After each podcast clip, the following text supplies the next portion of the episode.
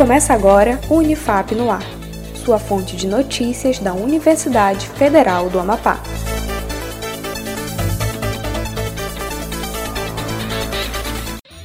Olá, meu nome é Vinícius Trindade. Começamos agora mais uma edição do Unifap no ar. Acompanhe as principais notícias da Universidade Federal do Amapá. Unifap desenvolve aplicativo para auxiliar no tratamento de pacientes com doença de Parkinson. A pesquisa surgiu através do projeto da doutoranda do programa de pós-graduação em inovação farmacêutica, professora mestre Viviane Cardoso do curso de medicina, juntamente com o bolsista Rainero Costa, sob orientação da professora doutora Lohane Agemelin do curso de farmácia e com orientação do professor doutor Rafael Pontes, do curso de Ciência da Computação da Unifap. O aplicativo móvel tem como objetivo promover a autonomia do tratamento medicamentoso e melhoria da qualidade de vida dos pacientes que vivem com a doença de Parkinson. Para outras informações, acesse unifap.br.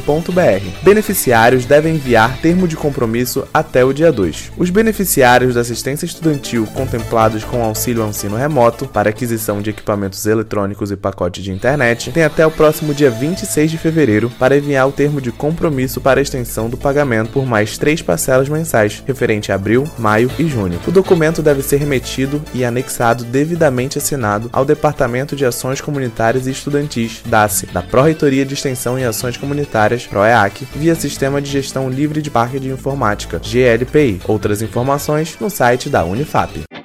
Fevereiro Roxo. Fevereiro Roxo é o mês escolhido para a campanha de combate ao lúpus, fibromialgia e mal de Alzheimer. A campanha tem por objetivo promover e incentivar o diagnóstico precoce das três doenças, a fim de permitir que os pacientes tenham mais qualidade de vida, mesmo ao conviver com as condições da doença.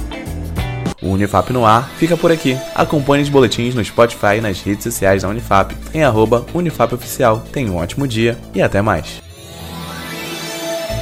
Acompanhe outras notícias no site da Unifap em unifap.br, uma produção da Assessoria Especial da Reitoria, a CESP, Escritório Modelo Unifap Notícias.